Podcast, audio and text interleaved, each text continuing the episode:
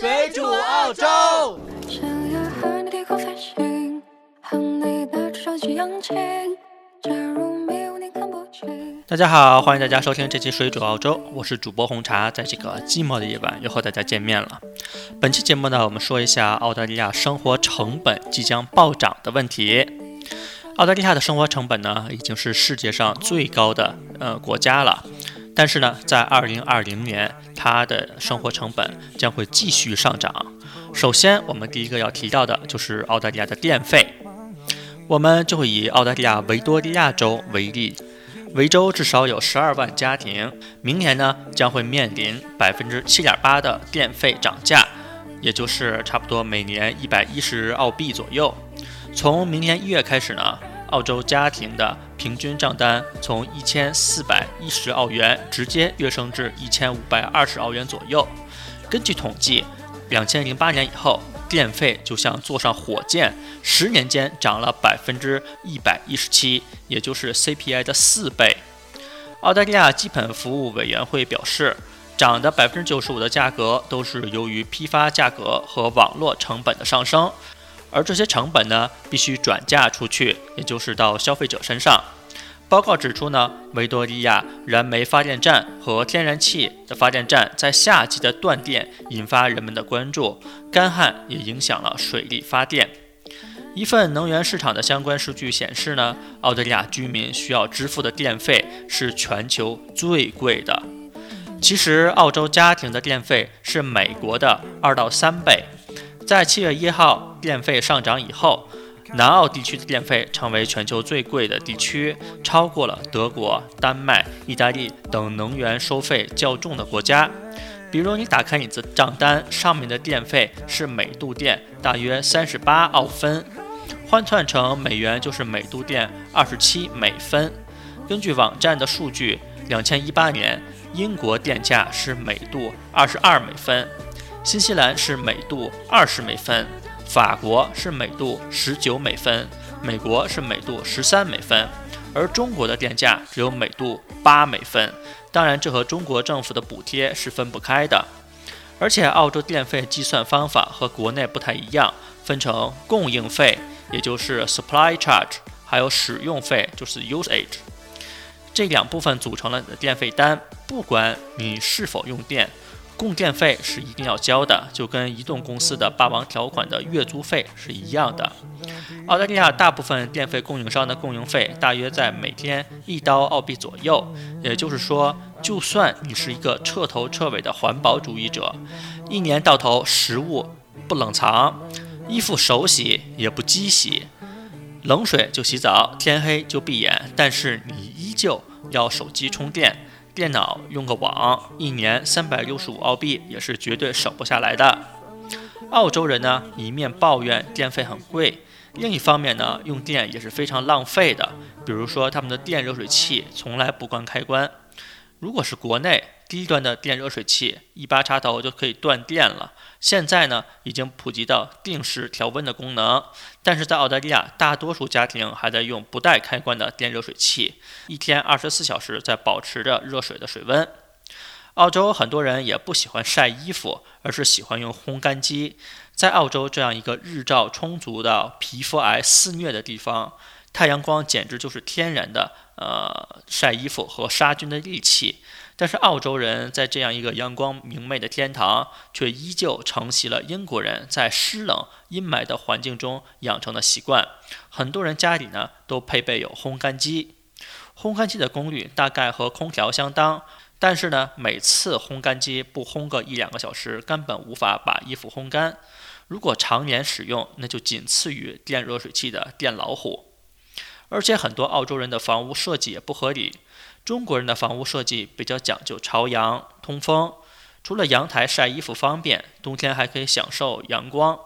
开窗呢，可以轻松地跟外界交换新鲜空气。但是澳洲的房型千奇百怪，除了东西南北随心所欲的朝向，还有暗厨、暗卫这些奇葩的设计。嗯，打开窗户能够实现空气对流，也是少之又少。所以他们在夏天狂开空调也不感觉冷。冬天狂开暖气也不觉得热。这个问题很多华人都注意到了，所以华人一般有点经济能力的都是自己买地设计建房。说完了电费，我们说一下水费。由于干旱问题日益严重，水费也即将上涨。从二零二零年七月开始，水费将会大幅上涨。悉尼水务也向独立的价格监督机构提交了一份修改后的建议书，提议每年的水费将增加三十澳元。维州政府则是订购了一千两百五十亿升的海水淡化技术，花费一千万澳元。这些费用呢，将会平摊到每一户家人的头上。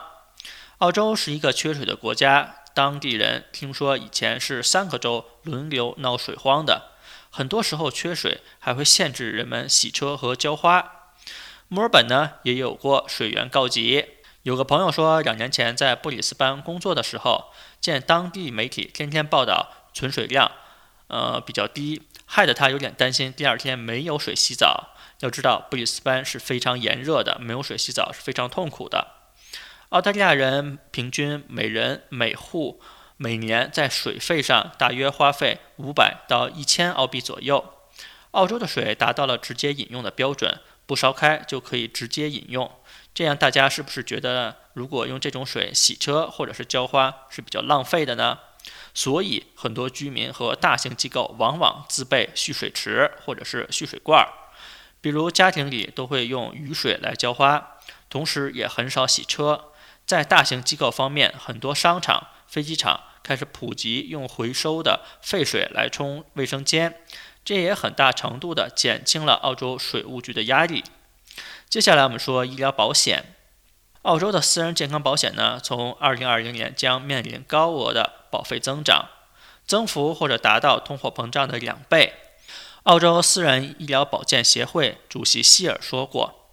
卫生部长亨利将下一轮保费增长限制在平均百分之三的目标将极具挑战性，也就是说呢，涨幅可能会高于百分之三。私人医保公司将在下个月提交的保费上涨幅度的呃报告上说，必须由卫生部批准。新的保费将从四月一号开始实施。如果保费增加百分之三点二。将是目前通货膨胀的两倍。最新的统计报告显示呢，私人医保会员人数将会进一步的下降。不仅如此，新州卫生局局长哈扎德近日提议，各州和行政区的公立医院应将单间的私人医保病人每晚的最低收费提高百分之七十。这一提议呢，得到了昆州和维州的支持，但目前这只是一个提议，是否能够通过？还要过一段时间才能知道。接下来我们说一下机票的问题啊，这个和华人的关系比较大。从二零二零年开始，澳洲的机票将全面涨价，其中国际经济舱的涨幅最大。对广大华人来说，回国探亲的成本又变高了。旅游管理平台 CWT 和全球商务旅协会发布了一份报告，显示澳洲国内国际航线都会涨价。二零二零年。国内经济舱价格上涨百分之四点七，国内商务舱的涨价为百分之七点一，国际航班的经济舱上涨百分之七点二，商务舱上涨百分之六点一。如果是这样，澳洲机票的上涨幅度是全球水平的两倍以上。机票上涨的主要原因呢，就是燃料成本的上涨。过去两年，燃油价格上涨了百分之四十五。不仅机票涨价。留学的学费也涨了不少，留学生最怕听到的就是学校又盖楼了，学费又涨了。但即便不盖楼，学费还是每年都会涨。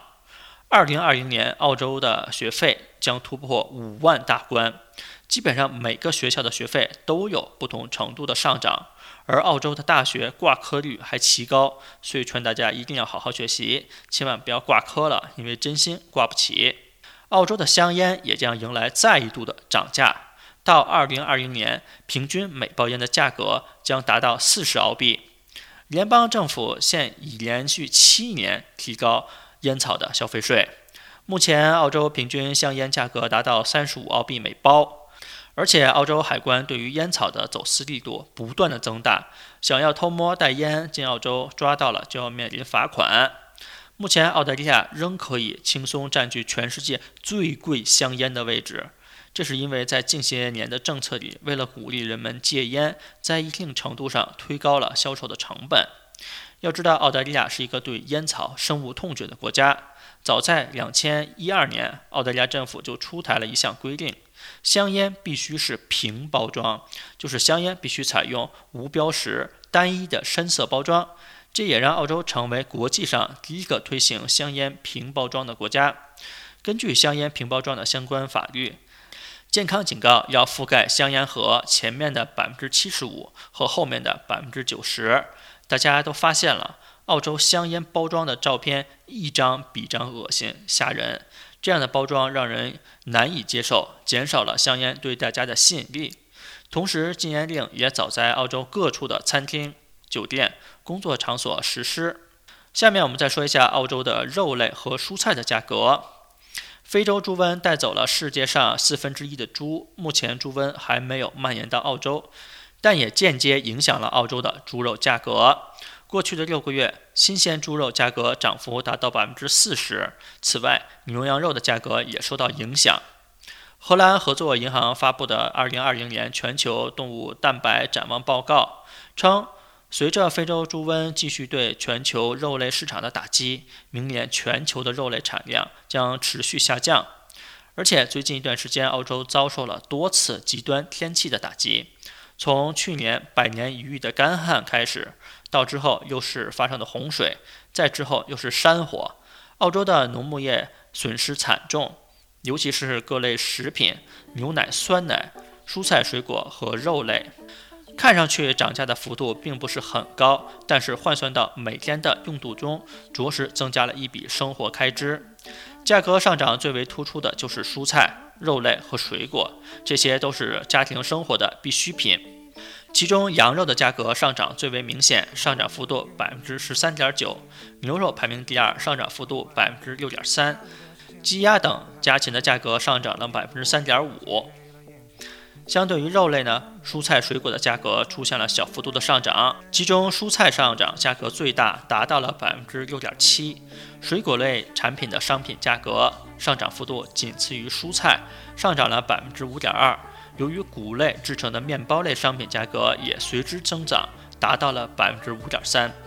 很多朋友都觉得在澳洲的生活成本比较高，确实比国内高了不少。因为在悉尼和墨尔本在全球高物价城市的排行榜上名列前茅，并且二十年以来，澳洲的生活成本增长了百分之两百，其中医疗支出增长了百分之一百九十五，教育支出上涨了百分之一百六，水电气涨幅百分之一百九十四，而居民的收入呃却没有多大的增长，涨幅远远低于物价的涨幅。去年全澳工资水平创下了十年以来的最低涨幅，原因呢就是失业率太高。虽然澳洲人拿着全世界最高的最低时薪，但还是抵不上物价的每年飞涨。所以这几年许多澳洲人都感到生活比以前艰难了很多。基本上呢，本期节目就到这边。我们也是非常感谢大家的收听。想收听更多水煮澳洲的节目呢，只要在百度或者是谷歌搜索“水煮澳洲”就可以了。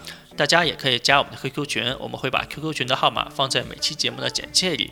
但是在申请入群的时候，一定要写明“水煮澳洲听众”。本期节目就到这边，我们感谢大家收听，下次再见，拜拜。